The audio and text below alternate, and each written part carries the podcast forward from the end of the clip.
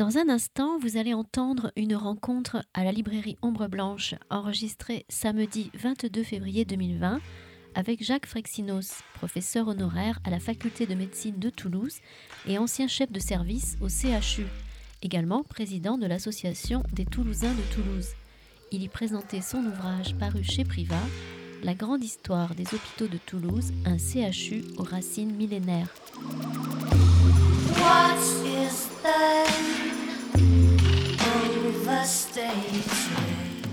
Je disais donc que ce livre avait un ancêtre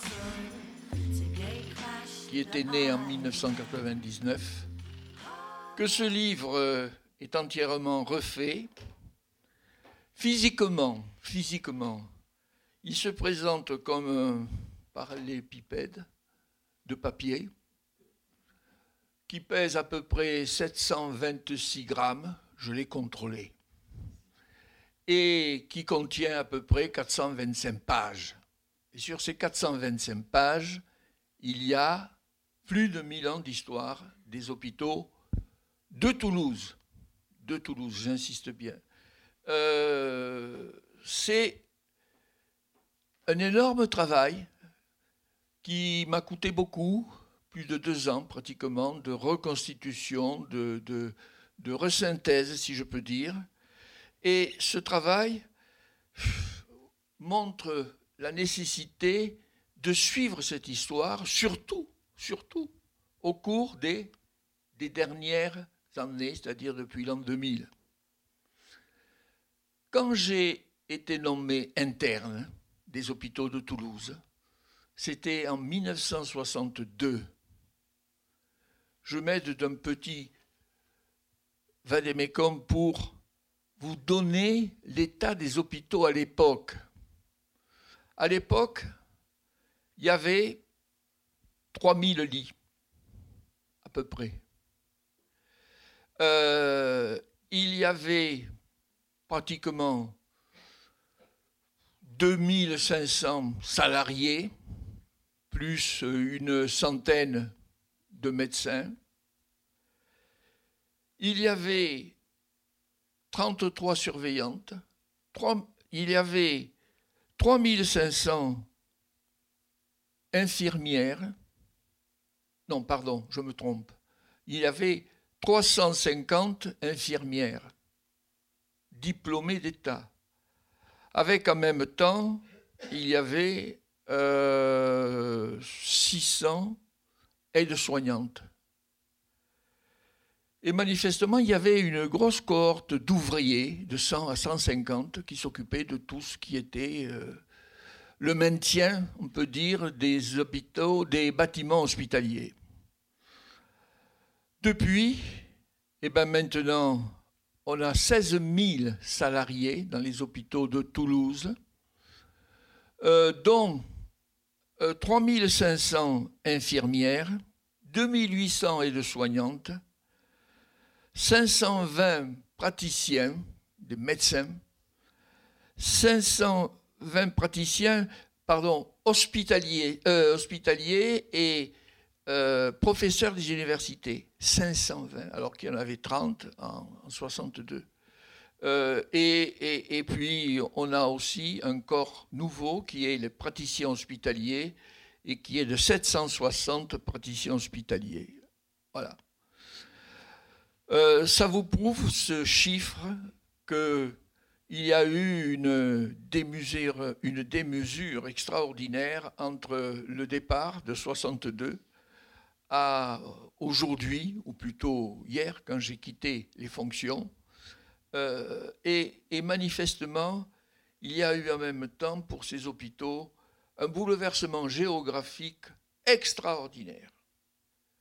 Extraordinaire parce que nous avons vu l'hôpital de Purpan, euh, qui est né en 1946 pour les civils, l'ouverture aux civils, doublé de volume avec euh, la deuxième partie qui est celle qui donne sur la Garonne, en contrebas de Purpan haut, on dit, Purpan haut, Purpan bas. Et là, nous avons pratiquement refait plus de la moitié des lits du CHU de Toulouse. Alors, question, à qui appartient le CHU Souvent, on me dit c'est la mairie de Toulouse. Non. Le CHU appartient à lui-même. Depuis d'ailleurs, euh, on pourrait dire le Second Empire, au début, c'est le CHU qui est considéré comme une personne civile, morale, responsable, et, tous les procès qui sont faits sont procès, sauf porte personnel bien sûr, euh, au nom du CHU de Toulouse. cela dit, euh, ce CHU qui a grandi énormément au cours de ces dernières années, ces 20 dernières années, remonte à l'an 1000 à peu près. L'an 1000. Nous sommes au moment où Toulouse est le centre, le carrefour des grands pèlerinages qui ont commencé non pas simplement avec celui de Saint-Jacques de Compostelle et de Saint-Cernin, mais aussi avec euh, celui de Saint-Saturnin. Et Toulouse était connue bien avant Saint-Jacques par Saint-Saturnin. Et la conjonction des deux a fait qu'il y a eu une explosion, en quelque sorte, de ce, tourisme religieux euh, qui marchait énormément, qui marchait énormément à l'époque, qui faisait la richesse de, plusieurs communautés, confréries, euh, basiliques, etc., etc. Alors, je vais de temps en temps vous poser une question. J'espère que vous y répondez de façon à me laisser reprendre le souffle. Euh, comment imaginez-vous Toulouse au Moyen Âge? Toulouse au Moyen Âge, c'est 20 000 à 30 000 habitants. Nous sommes sur les chemins de Saint-Jacques, donc, avec une énorme activité, je reviens sur le terme touristique, qui est euh, le pèlerinage, qui part de Saint-Trophime d'Arles et qui traverse le sud de la France pour aller vers les routes de Compostelle. Ce pèlerinage amène des, centaines, sinon dans l'année des milliers, de pèlerins de toutes parts qui ont pour mission à Toulouse d'aller vénérer la relique de Saint-Cernin, de Saint-Saturnin, de prier dans la basilique en faisant ce qu'on appelle le tour des saints, c'est-à-dire dans la crypte, la vénération des 50, 100 reliques successives. On dit qu'à Toulouse, à l'époque, il y avait autant de reliques qu'à Rome. C'était une richesse extraordinaire, parce que chaque pèlerin, en principe, déposait une obole dans vers la relique qu'il affectionnait particulièrement. Donc, euh, cette histoire, c'est d'abord une histoire de chrétienté. N'oublions pas que tous les hôpitaux de France, quand on pouvait extrapoler à l'époque à la France, mais tous les hôpitaux du royaume et des comtés de ce royaume étaient dirigés sur le plan de la charité par des évêques c'est les évêques qui, après euh, Saint Saturnin, premier évêque de Toulouse, martyrisé, euh, vont être avoir pour mission de fonder des maisons qu'on appellera plus tard des maisons Dieu, puis des hôtels Dieu, des maisons qui vont permettre de recueillir, d'héberger, éventuellement de soigner tous les pèlerins qui ne peuvent pas se payer l'auberge ou autre chose. Parce qu'il y a deux sortes de pèlerins dans cette histoire. Il y a les pèlerins pauvres et il y a les pèlerins riches. On les oublie, les pèlerins riches, mais c'est eux qui se font parfois accompagner par des serviteurs qui ont des chevaux, qui voyagent à cheval, etc., etc. Ces pèlerins, ils vont rester dans les belles auberges de Toulouse, euh, qui essaient de faire leur profit en leur euh, donnant des, des, garages pour les, les, carrosses ou les chevaux, etc., etc. Les pèlerins pauvres sont donc à la merci, à la grâce des, des fondations pieuses, charitables.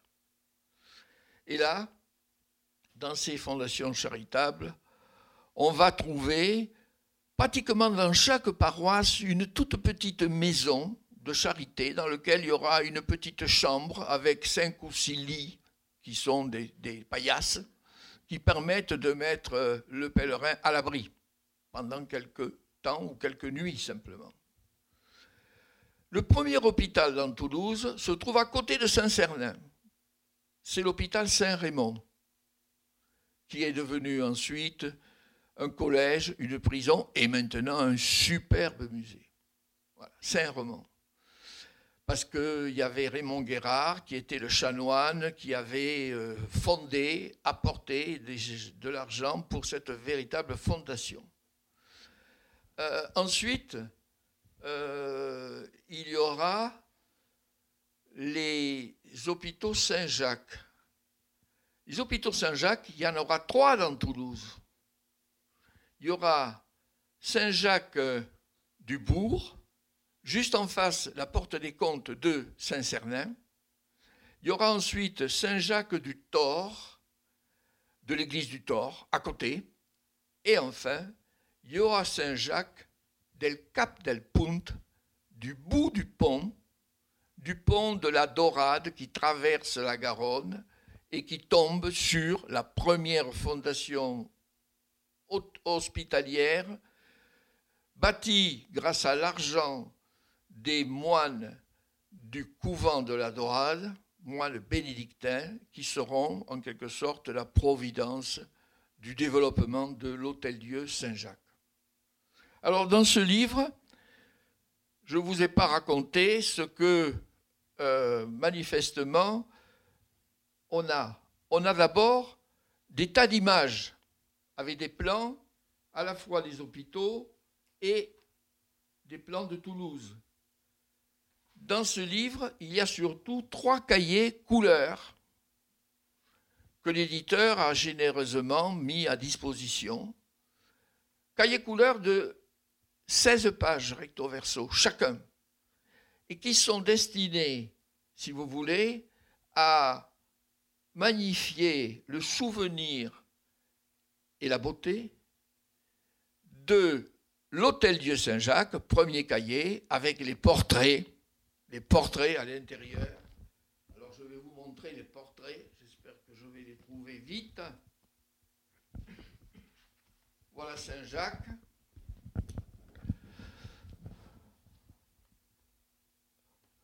Et il y a des photos que vous ne connaissez probablement pas, pas celle-là bien entendu, c'est les, les, salles patrimoniales, mais vous avez ensuite une photo extraordinaire, euh, ça c'est le grand hall qui a été refait dans l'an 2000, et puis ensuite vous avez les, les portraits des bienfaiteurs, parce qu'à l'époque, il n'y avait pas de sécurité sociale, il n'y avait pas d'assurance privée, il y avait simplement des gens qui au nom de la charité chrétienne, encore une fois, devenez des bienfaiteurs de des hôpitaux et, et permettez, gar des dons parfois importants, et surtout importants pour avoir son portrait, de se faire ensuite mémoriser, on peut dire, dans euh, l'Hôtel Dieu et la Grave. Et la Grave. En 1900, il y avait plus de 300 portraits de bienfaiteurs dispensés dans tous les couloirs et salles de la Grave et de l'Hôtel Dieu. Aujourd'hui, on en a sauvé 30, 35, restaurés complètement, Et bien entendu, on veille jalousement sur ces bienfaiteurs qui ont eu la chance d'échapper à l'oubli du temps. Et ainsi, nous, avons, nous côtoyons des gens que nous avons l'impression de connaître maintenant à force et qui sont morts au XVIIIe siècle. XVIIe, XVIIIe siècle. Voilà pour le premier cahier. Le second cahier est encore plus passionnant pour la couleur, c'est celui de la grave. Alors, est-ce que vous voulez que je vous parle de la grave? Unanimement, je vois une réponse positive. Cette, euh, ce Lagrave est un monument dans Toulouse. Un monument réel, car il est le témoin actuel, actuel, je dis bien même, d'un hôpital du 19e siècle. Du 19e siècle. La Grave, si vous voulez, c'est le frère jumeau de l'Hôtel-Dieu ou le cousin germain de l'Hôtel-Dieu, mais par rapport à l'Hôtel-Dieu qui gardera toujours une vocation médicale de haut niveau, le seul hôpital à un certain moment dans Toulouse, vraiment. Euh, lui, c'est l'hôpital de la misère. L'hôpital de la misère parce que au tout début, c'est un rempart sur les bords de Garonne, uniquement ça. Ensuite, il y a euh, l'agrandissement progressif avec les premières cours qui se forment dans la Grave. C'est toujours près de la Garonne, c'est la cour Saint-Joseph actuellement. Puis ensuite, il y aura la cour de la maternité après. Et puis ensuite, il y aura des petites cours derrière avec les remparts qui se construisent, remparts qui datent uniquement du XVIe siècle, 1525 à peu près, pour la Grave. Et donc ce, rempart euh, isole en quelque sorte la Grave.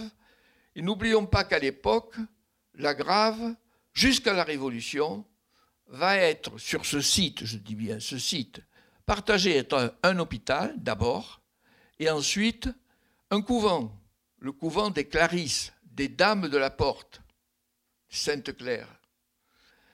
C'était un couvent qui sera annexé à la Grave au moment de la Révolution, quand on récupère tous les biens du clergé, et qui va ensuite d'abord être transformé en hôpital militaire. N'oublions pas l'armée des Pyrénées, Toulouse, qui est le centre militaire de sud de la France, et puis, en même temps, il va y avoir euh, ces fameux hôpitaux militaires qui, rapidement, sous l'Empire, va être annexé par l'hôpital civil et va devenir cet énorme hôpital de plus de 5 hectares qui est aujourd'hui le site de la Grave. C'est très important. Ensuite, toujours dans la Grave, eh bien, il va y avoir euh, le début de la misère. Le début de la misère, c'est au moment de la peste. Et ça, c'est un chapitre entier sur l'histoire de la peste à Toulouse.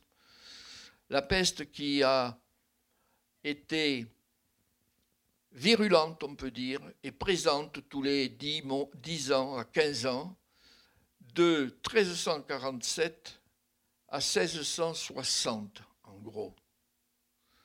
On se demande d'ailleurs comment les gens pouvaient survivre. Alors, il faut peut-être signaler qu'il y avait deux types de peste. Il y avait une peste terrible, c'est la peste pulmonaire, la peste noire, où en trois jours on mourait. Coronavirus actuellement, c'est presque ça. Et ensuite, il y avait la peste ganglionnaire, où vous avez toujours ces statues de Saint-Roch le sein de la peste, qui manifestement montre à son roquet un ganglion dans l'aine que le barbier chirurgien va percer quand il sera arrivé à maturité pour faire écouler le... On n'en meurt pas toujours de celle-là. On survit parfois. Mais de toute façon, la première épidémie, c'est toute l'Europe. Toute l'Europe plusieurs millions de morts. À, Toulouse, sur 30 000 personnes, il y en a au moins 10 000 qui disparaissent. 10 000 qui disparaissent. C'est pour vous dire la terreur qu'on va apporter devant cette, euh, ce spectre. Alors, je peux me laisser aller pour vous décrire euh, euh, l'épouvantable horreur qui règne dans la ville, les feux d'herbe qu'on brûle pour, remplir l'air de senteurs qui, soi-disant, éloignent le fléau, les miasmes, les croix blanches qu'on met sur les maisons des pestiférés, euh, l'afflux des pestiférés euh, dans l'hôpital, ceux qui ne sont pas morts. Parce que ceux qui sont morts, ben, ils meurent chez eux, ils n'ont même pas le temps d'aller à l'hôpital. De toute façon, qu'est-ce qu'on peut faire? Rien. Donc, euh, ces pestiférés meurent, on dépose les corps devant la porte, on va faire un système de récupération des cadavres pour les enterrer auprès des sept deniers. Où Où Rue des 36 Ponts, on a découvert, il n'y a pas très longtemps, une fosse qui était probablement une fosse hors de la ville à ce moment-là, pour les pestiférés. Et il y a une petite anecdote, enfin moi, c'est ma... je me défends cette théorie. Vous savez que le croque-mort est expliqué souvent parce que le croque-mort, pour s'assurer de la mort de la personne qu'il était censé enterrer devait mordre violemment l'orteil de façon à c'est pas possible, c'est pas possible. Même dans des temps ancestraux, on n'arrive pas à imaginer le boulot nécessaire pour ça. En réalité, le croque-mort, c'était le croche-mort. Parce que les fessiers de la peste, les porte-fées de la peste qui récupérer les cadavres et les mettre dans un chariot, travailler avec une grosse perche et un crochet au bout de façon à ne pas manipuler ou manipuler le moins possible les cadavres. Et donc, de croche-mort à croque-mort, il n'y a qu'un pas qui a été fait.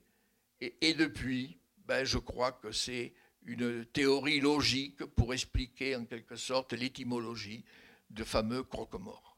Voilà.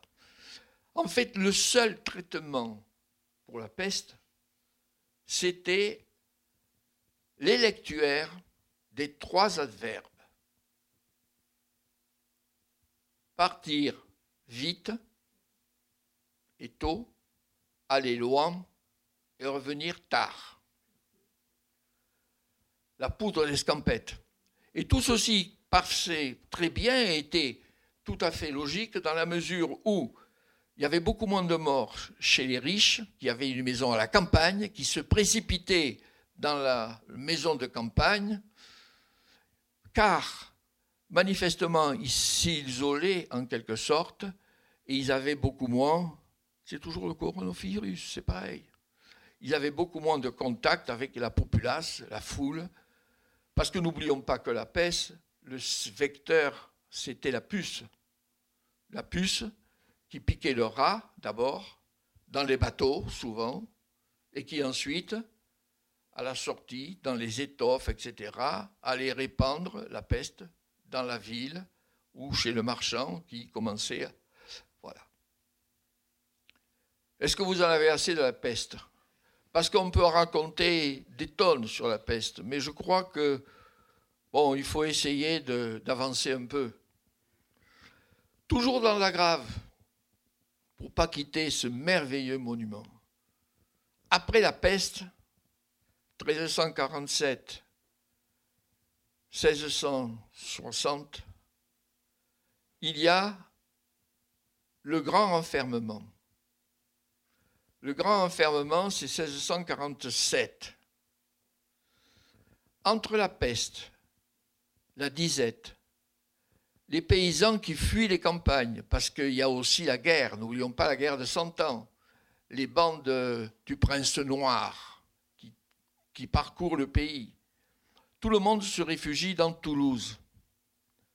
Les champs ne sont plus cultivés, ou peu.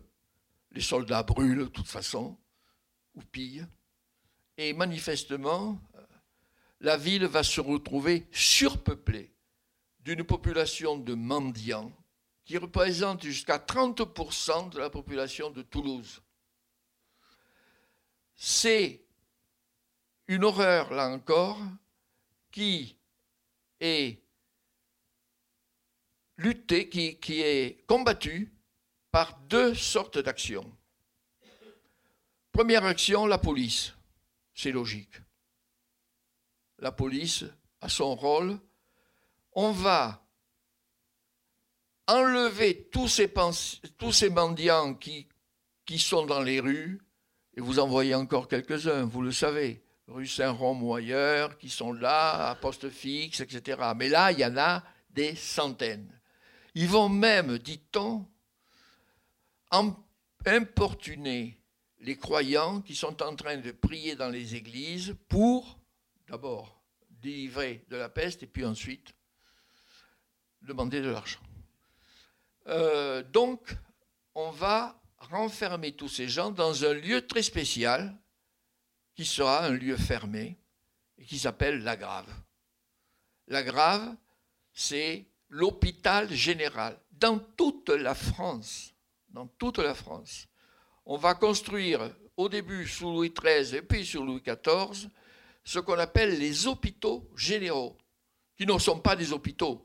En fait, ce sont des lieux de renfermement, des prisons, vraiment, où on entasse les chapardeurs, les voleurs, les mendiants, bien entendu, mais aussi on va donner d'autres missions avec euh, les orphelins, qui sont très nombreux à l'époque, très nombreux à l'époque. Il va y avoir les vieillards démunis, abandonnés. Il va y avoir ensuite les prostituées, comme Nisole. Et il va y avoir surtout, surtout, les démons, la folie. La folie, avant Esquirol et Pinaire, n'est pas une maladie mentale c'est un désordre public qu'il faut donc éviter. Folie et épilepsie, n'oublions pas. Les épileptiques, c'était les mêmes, combats, tout ça. Et donc, la grave va progressivement se transformer en ce pseudo-hôpital qui va survivre grâce à des subsides donnés par des âmes charitables. Et c'est là où on trouve le deuxième volet, si vous voulez, dans cette histoire, c'est la, euh, les saints sacrements de l'autel. c'est pas la commission, c'est la compagnie, la compagnie du Saint-Sacrement de l'autel. C'est bien sûr catholique, c'est essentiellement des gens de qualité, des grands croyants probablement, qui vivent leur vie chrétienne en donnant de l'argent pour nourrir tous ces gens. Et même certains vont s'établir en ville, en particulier au niveau de la place Saint-Étienne et de la communauté Saint-Étienne, où il y aura une autre compagnie qui donnera des repas qu'on portera aux pauvres tous les jours euh, par un tour de rôle en faisant une, espèce de, cantine ambulante. C'est pas le restaurant des cœurs, mais ça ressemble un peu. Et puis là, on délivre directement à la famille. Voilà. Donc nous allons avoir cette conjonction. Bien entendu, l'arrière-pensée, c'est éduquer ces malheureux. Ces malheureux, il faut les éduquer parce qu'il faut qu'ils soient de bons chrétiens, il faut qu'ils soient de bons travailleurs, il faut qu'ils soient de bons ouvriers, il faut leur apprendre les métiers, il faut que les orphelins, après avoir été à la campagne, euh, dans des chez des nourrices, reviennent à la grave pour apprendre des métiers. Et dans des portes de la grave, si vous venez dans la cour Saint-Joseph, vous verrez parfois effacer un peu le haut d'une porte, atelier du tailleur, atelier menuisier. Bon, ça prouve qu'il y avait toute une activité. Et tout ceci, c'était en fait l'oisiveté et la mère de tous les vices. Donc, obligatoirement, des prières, de l'éducation religieuse et du travail. Et quand ça ne marchait pas, alors là, on refoulait ces gens, les réfractaires, et ils partaient aux galères. C'était simple. Voilà. Voilà sur quoi se bâtit ce siècle soi-disant de Louis XIV, euh, qui est un siècle quand même de misère française, on peut dire. Alors entre-temps, entre-temps, vous allez me dire, il y aura heureusement, entre quelques pestes anodines un peu, et puis tout ceci, il y aura ce qu'on appelle le siècle d'or de Toulouse. Je vous raconte l'histoire de Toulouse en fait, parce que l'histoire de Toulouse, c'est l'histoire des hôpitaux en même temps. Il ne faut pas l'oublier ça. Et là, nous sommes entièrement imbriqués dans l'histoire de Toulouse. Cette histoire des hôpitaux, c'est en quelque sorte euh, les malheurs, les malheurs et, rarement les bonheurs, on peut dire, de la ville de Toulouse. Parce que le bonheur, ce sera un siècle entre 1450 et 1550, le siècle d'or, le siècle dit du pastel, le siècle de Toulouse, le pays de Cocagne, avec euh, cette énorme euh, production agricole qui, qui débouche vers une production industrielle, la coque. La coque, c'est la feuille desséchée qu'on va vendre, qu'on va ensuite transporter jusqu'en Angleterre et qui va donner cette magnifique teinte. On en trouve ailleurs, ailleurs du pastel, on en trouve dans le nord, on en trouve en Allemagne, mais le pastel de Toulouse, le pastel du Lauragais, euh, c'est le meilleur de tous. Et là, la réputation, elle était faite déjà. Et donc, on avait, euh, on avait de quoi vivre à condition de savoir investir. Parce que le, le pastel, c'est deux ans ou trois ans après la récolte. On achète la feuille, on broie la feuille avec un moulin, après l'avoir un peu hydratée, on la laisse sécher, on la transforme en coque, on laisse sécher la coque, et après on la vend. Mais elle la vend, euh, on la vend euh, deux ans après souvent, après transporter. Et après, cette, cette, cette coque, on la broie, on trouve une poudre, et dans cette poudre, on a la couleur. La couleur qui peut aller du noir, pratiquement, au vert foncé, en passant par le bleu clair, le merveilleux bleu pastel. Voilà.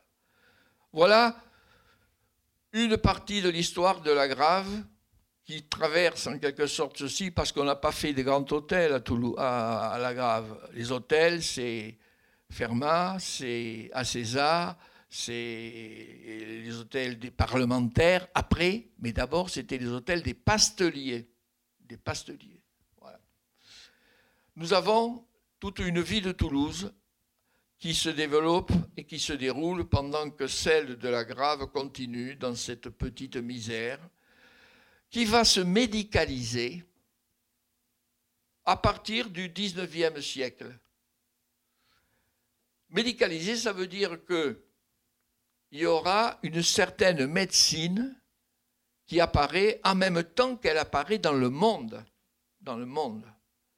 La médecine moderne, entre guillemets, on peut dire qu'elle commence déjà avec la psychiatrie moderne, Esquirol et Pinel. Esquirol, la place, la maison où il est né, et Pinel, à côté, du côté de Lavore, et, puis Paris, et tous les deux Paris, et tous les deux Paris.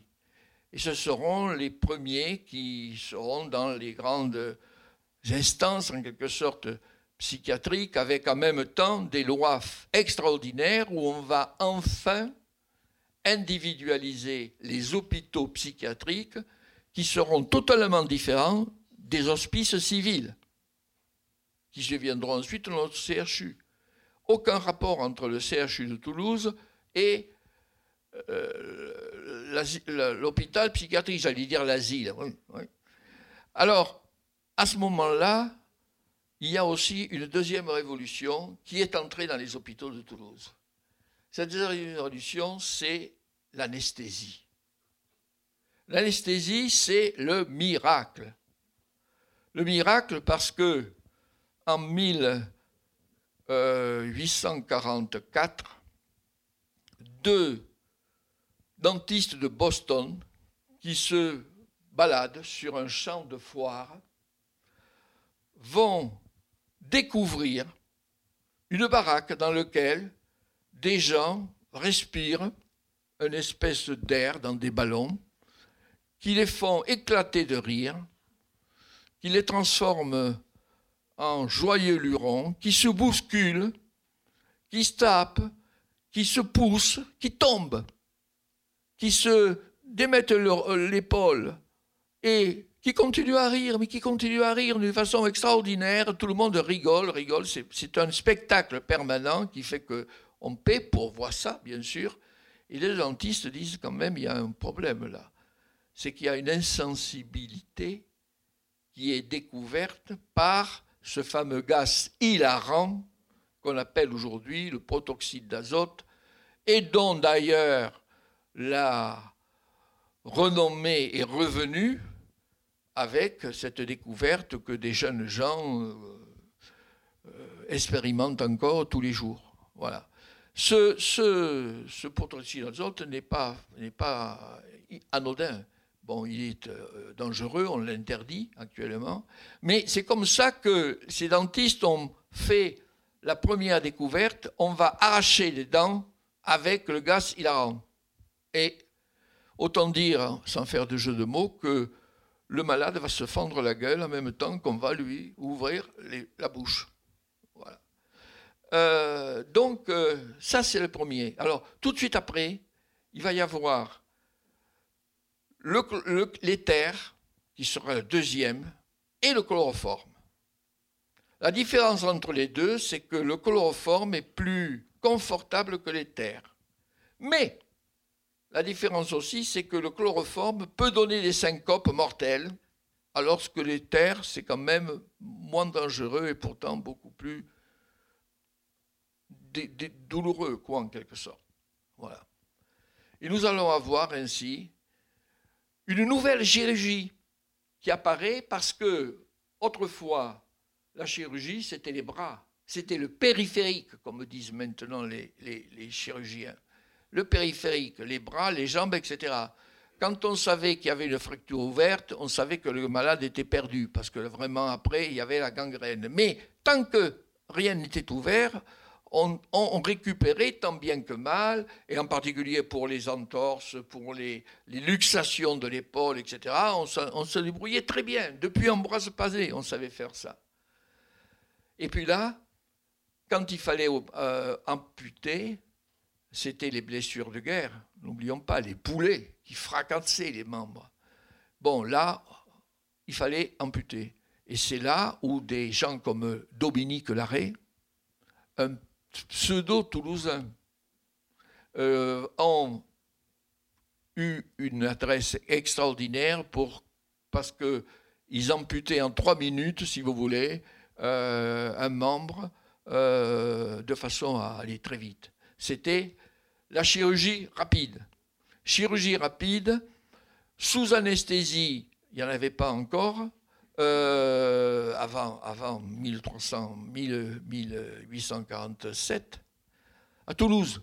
Le, journal de Toulouse décrit la première chirurgie à l'Hôtel Dieu et la seconde à la Grave en 1847. Ça allait vite, les nouvelles. Il n'y avait pas Internet et pourtant, on avait déjà rapidement saisi l'affaire. Et à ce moment-là, eh bien, ces, ces, ces, ces gens, on va les, euh, soigner. Euh, et surtout, la chirurgie va devenir une chirurgie réfléchie. C'est-à-dire, on n'a plus besoin d'aller vite parce que le malade souffre trop. On peut, puisqu'il dort, essayer de tranquillement réfléchir ce qu'on peut faire. Ça, c'est la première étape, 1347.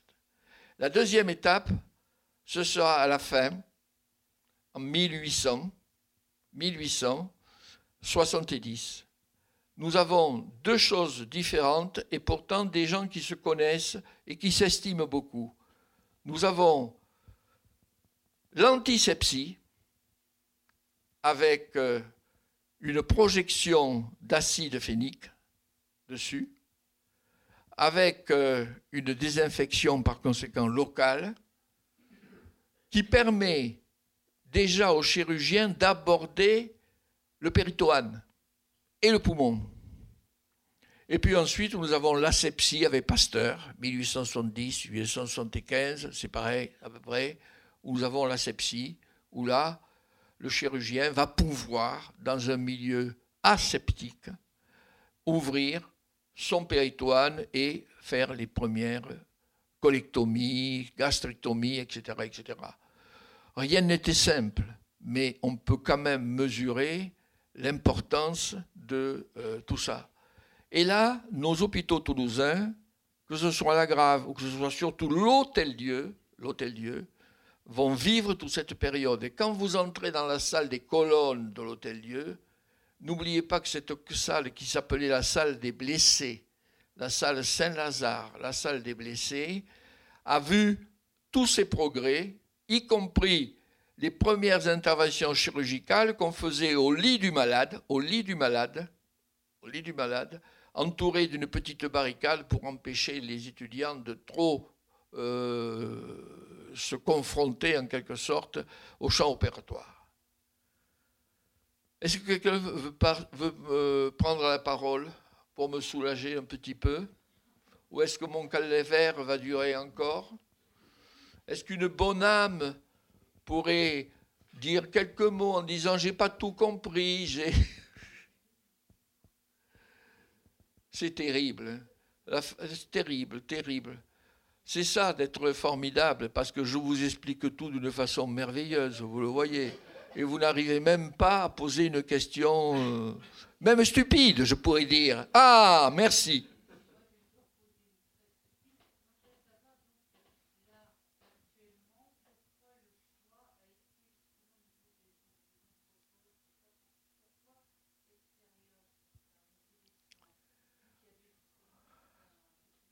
vous me faites bondir de quelques siècles. Euh, avant, je veux quand même vous raconter une histoire et après, je vous réponds. Euh, l'histoire, c'est l'anesthésie. Euh, sous M. Dominique Larrey, pour anesthésier au niveau des champs de bataille, on avait le rhum, on avait la pipe chargée de, tabac très fort, et puis vogue la galère. Et quand le malade euh, commençait à s'endormir, ou tout d'un coup perdait sa vie, il laissait tomber sa pipe, qui était en terre. Parce qu'à l'époque, il n'y avait pas que des pipes en bois, loin de là, et le soldat avait des pipes en terre. D'où le terme de casser sa pipe. Voilà. Je tenais à la faire, celle-là, excusez-moi.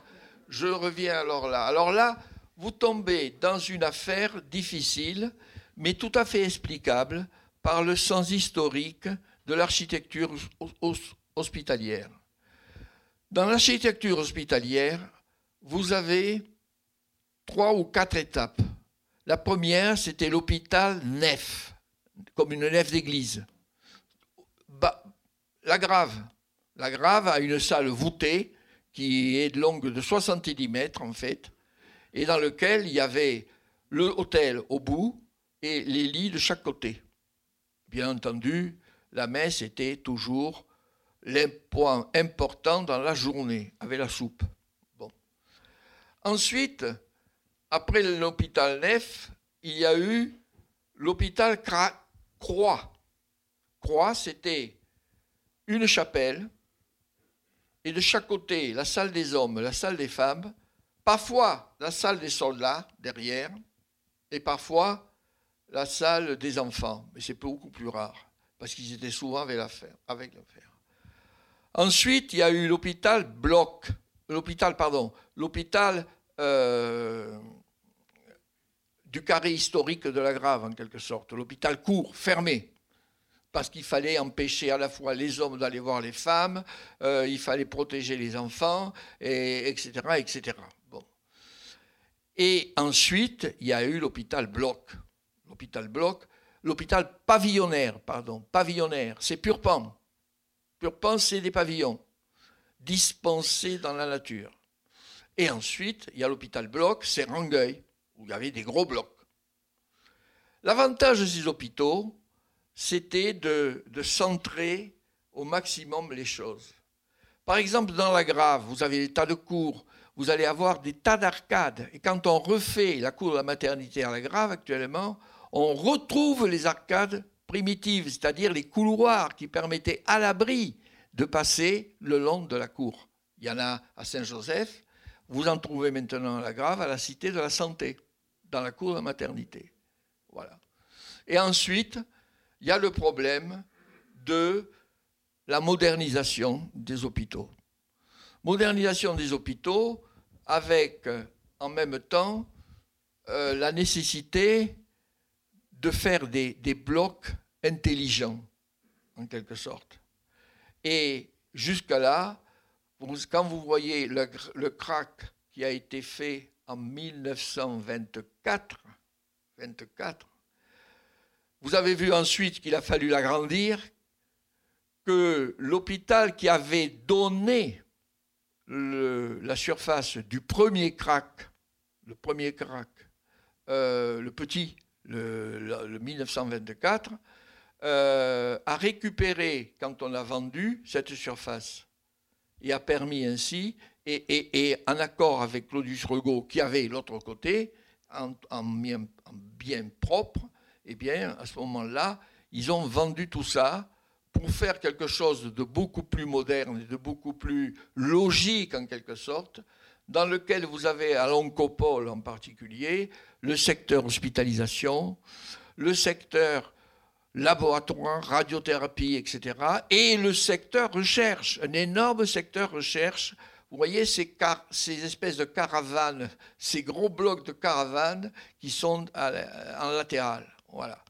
Alors, pour s'étendre, parce qu'il fallait s'étendre, et puis surtout pour le bien-être des malades aussi, il faut quand même y penser et le dire, euh, il valait mieux s'éloigner en quelque sorte et profiter de ce terrain après la construction, la construction, la, destruction de la ZDF. Voilà.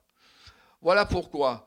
Et comme l'hôpital et comme le centre Glodius Regaud ensuite ont leur bien propre, ils étaient capables de vendre pour réinvestir ailleurs et permettre des constructions nouvelles.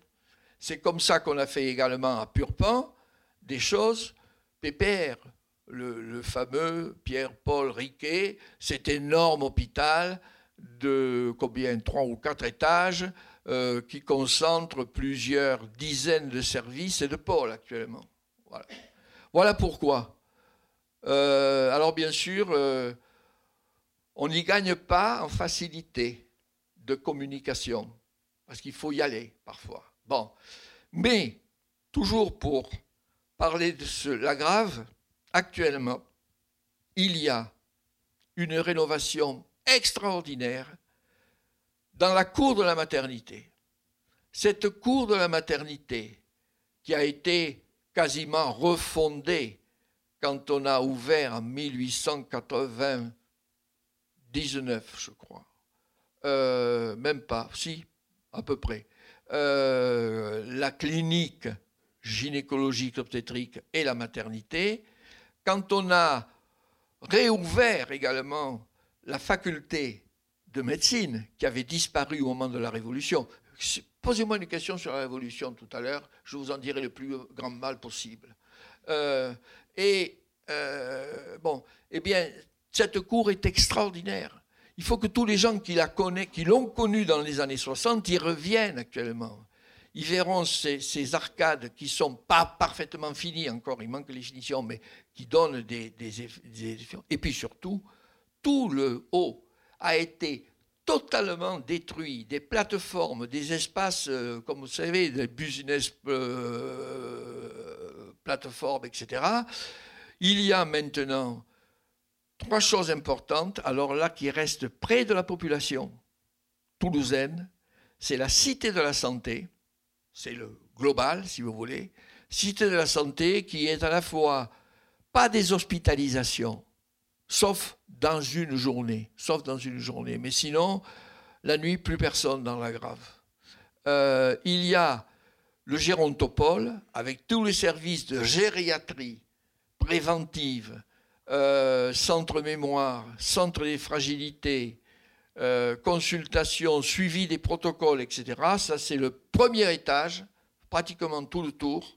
des trois quarts. Et puis en bas, il y a ce qu'on appelle la PASS, la permanence d'accès aux soins, pour les euh, étrangers qui n'ont pas la couverture sociale possible, donc il faut débrouiller les problèmes, etc. Il y a la maison médicale de garde également. Bon, bref, on a l'impression qu'actuellement, cette cour de la maternité, qu'on appelle toujours cour de la maternité, mais c'était pas, bon, on n'a pas trouvé d'autre terme pour l'instant, je ne sais pas si on n'en aura pas un autre un jour, euh, c'est vraiment la cité de la santé, on appelle ça maintenant. Voilà, voilà. Est-ce que j'ai répondu à peu près à votre question? Merci, madame. La séance est ouverte et fermée, pardon. Merci beaucoup.